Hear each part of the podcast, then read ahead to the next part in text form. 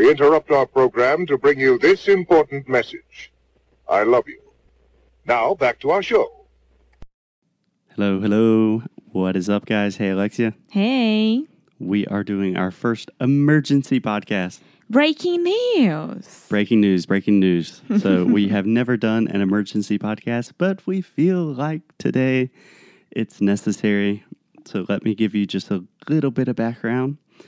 When we woke up this morning, for some reason, Inglês no Rádio was the number one podcast in iTunes in Brazil. We never believed that. No, that is crazy. It's like the number two is like BBC, Nerdcast, Tony Robbins. Take that, Tony Robbins. so I was thinking, what what is happening? what, just happened? Yeah, we, Yeah. It's like it's, it's us all over the time. We didn't do anything. Normally we are not in the top 200. yeah, Number one. yeah. So, So, I had to do a little research. I was thinking, why is this happening? Why are so many people listening to the show all of a sudden? And a quick Google search led me to an article by um, Veja, Veja Digital, né? mm-hmm. and they did an article about what they call digital radio yeah. because I don't think they completely understand what podcasts are yet. No, it's maybe it's the way that how Brazilians talk more Yeah. about it. Yeah, maybe we should stop saying podcast and say digital radio. Well, we are Inglês no Cru Rádio. Yeah, mm, very true. very true. So, Lexi, you just want to tell us quickly what the article said? Yeah, so here you go. Rádio Digital, cinco podcasts populares no Brasil. Formato digital vem conquistando espaço com conteúdo de temas variados. So, they talk about a lot, the fi, uh, uh, about four other podcasts, and here's the cool thing: What are the other four podcasts? Projeto Humanos. Okay, I just want to say I love Projeto Humanos. It's really cool, right? Everyone should listen to that. Great. Não Ouvo. No, I don't listen to that as much. It's pretty funny, though. Mamilos. My Milu's great. Love him. And of course, Nerdcast. Nerdcast, the kind of the pioneers. Yeah, and here we are, Inglês no Cru. O casal Foster Hodge e Alexa Souza, organizador do podcast, pretende, de forma despojada, ensinar inglês. Os programas abrangem o aprendizado da gramática e incentivam a conversação, sem necessidade de livros didáticos. Damn right! Yes. Thank I you, Veja. Thank you for this, really. just want to say I'm not sure who wrote that article. I'm not sure who the author is, but thank you. Thank you very much. That is crazy. That gives us so many more opportunities for new people to listen to the show.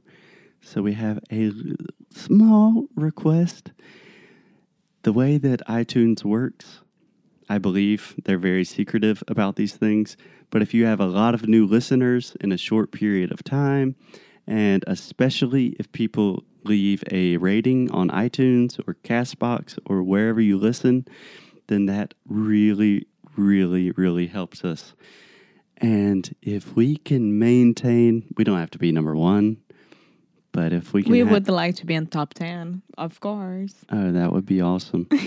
but that would change our lives so much in the sense that we would have so much more time to focus on podcast and our students in sound school and we would not have to be running around doing all of these other things to try to make money and live and we would be able to produce so the quality of the show would be so much better so if you really want to support the show all you have to do is just share it with some friends. If you use iTunes, leave a nice rating, an honest rating and review.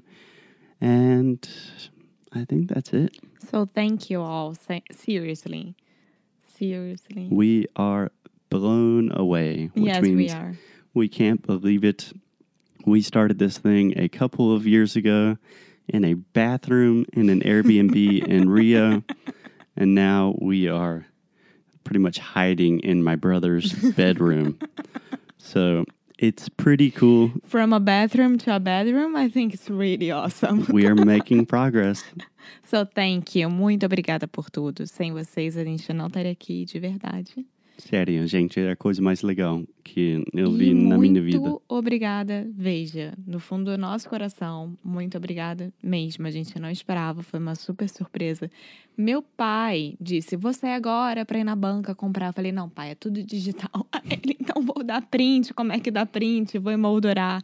Então, muito obrigada por isso. Yes. Yeah, I never thought I would be personally thanking the Veja. Names there Foster Hodge and Alexia Souza. Yeah, they even spelled my name right.